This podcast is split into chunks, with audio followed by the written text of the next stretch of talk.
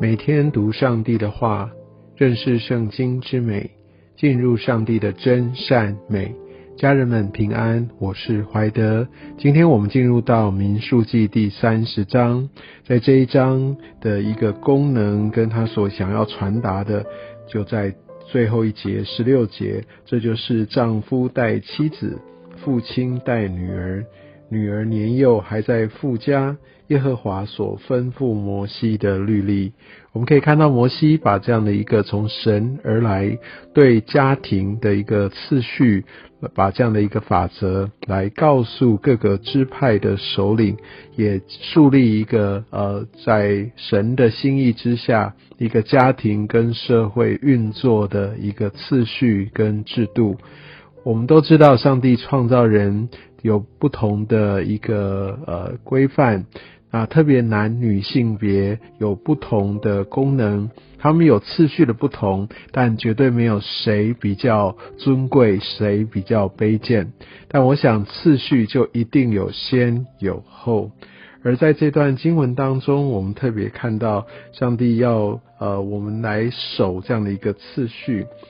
而且在这样的一个呃教导当中，我相信有几个很重要的提醒。第一个就是我们说话要为自己的言语负责，特别对神，我们不可失信，不可食言，我们要很谨慎，要对神所说出的话，不可以信口开河。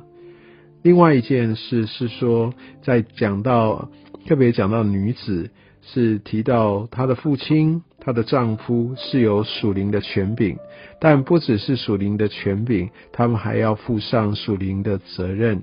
所以这个权责是一起的。而且我们可以看见，女子在这样的一个社会制度当中，他们是可以受到属灵的保护，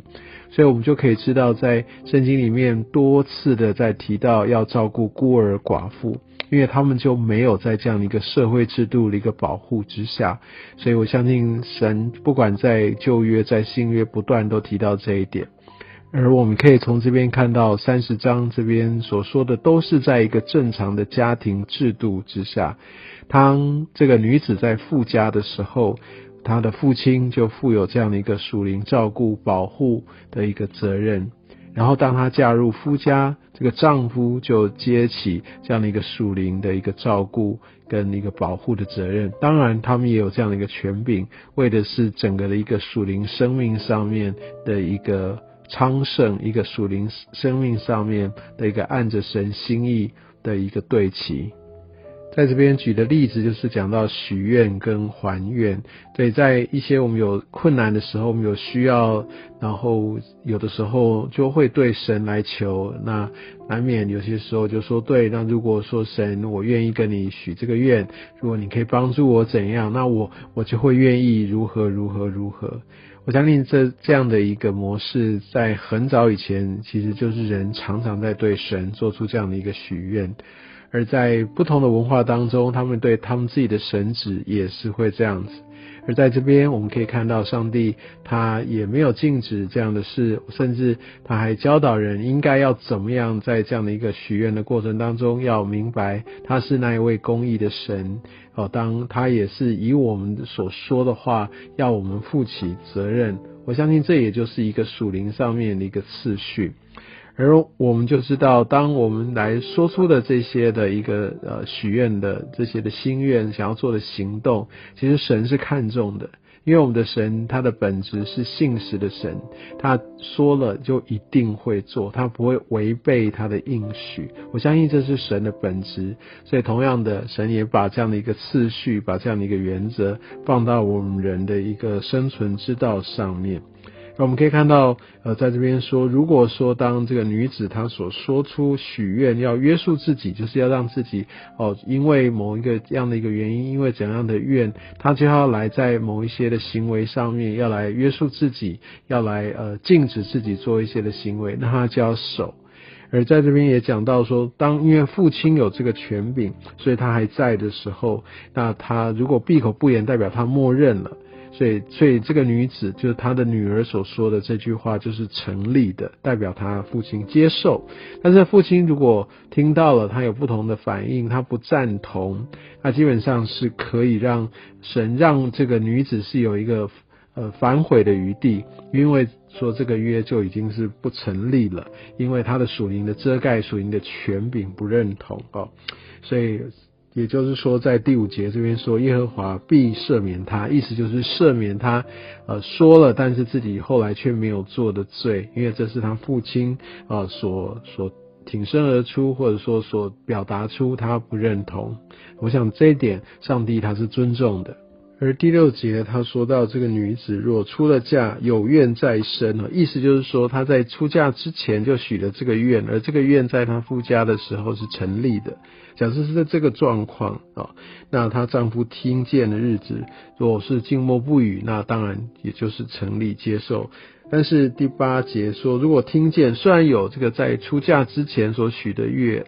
然后这个愿是也是成立的，但是因为她嫁到这个人家里，那她不同意，那基本上她也就不用再去守这个愿。好，所以我想这个代表这个属灵上面的权柄就移到了丈夫他的身上啊。当然，就是如果她没有丈夫，像第九节寡妇或被休的妇人所许的愿，那她就是她说的就算，因为没有其他的一个属灵权柄在她上面。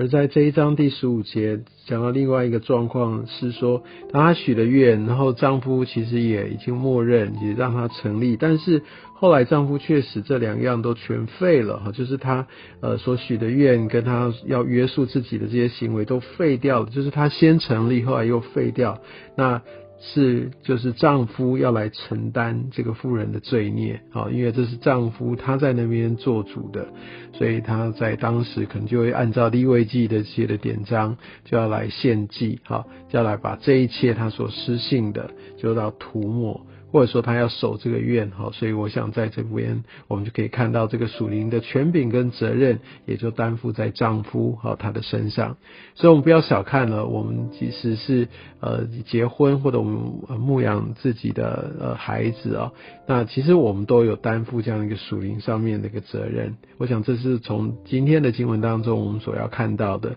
另外就是我们对所神所说的话，我们绝对要知道上帝他的本质，他是信。实的神，所以同样的，我们不要呃轻率的来说出一些我们自己没有真心，或者说我们自己也没有很认同的话，或者当我们觉得哎这件事情其实不 OK，那但我不会因为关系的缘故我就闭口不言。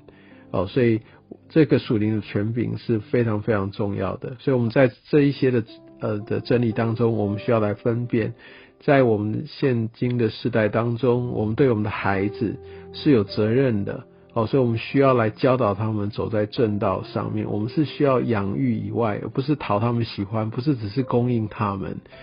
一些对的、需要对齐的、需要被建造的、需要甚至责备的去导正的，我们绝对要说。哦，那同样的，丈夫对呃妻子也是负有这样一个属灵的责任。但只是说，我们必须看到，在近年来，我想在世界的思潮之下，这一切都已经淡化了，甚至被扭曲了。但我相信今天的经文要提醒我们，不是说我们要用这样来辖制我们的配偶，来辖制我们的儿女。我相信在新约也有很多这个对待配偶，或者说呃要教养子女的这些的劝勉啊。但是我觉得这个精神在于我们需要尊重。啊，我们必须谨守我们的口舌，我们必须尊重这些属灵的权柄。啊，我相信在后面的经文当中会帮助我们，也许跟现今我们所拥抱、所习惯的价值观有所不同，但我们必须明白上帝设立这个次序有一些重要的一个根基。我相信这也要成为我们基督徒处事啊的一个很重要的一个依据。我们必须抓住核心。愿上帝用今天的话语来点亮我们的生命。愿上帝祝福你。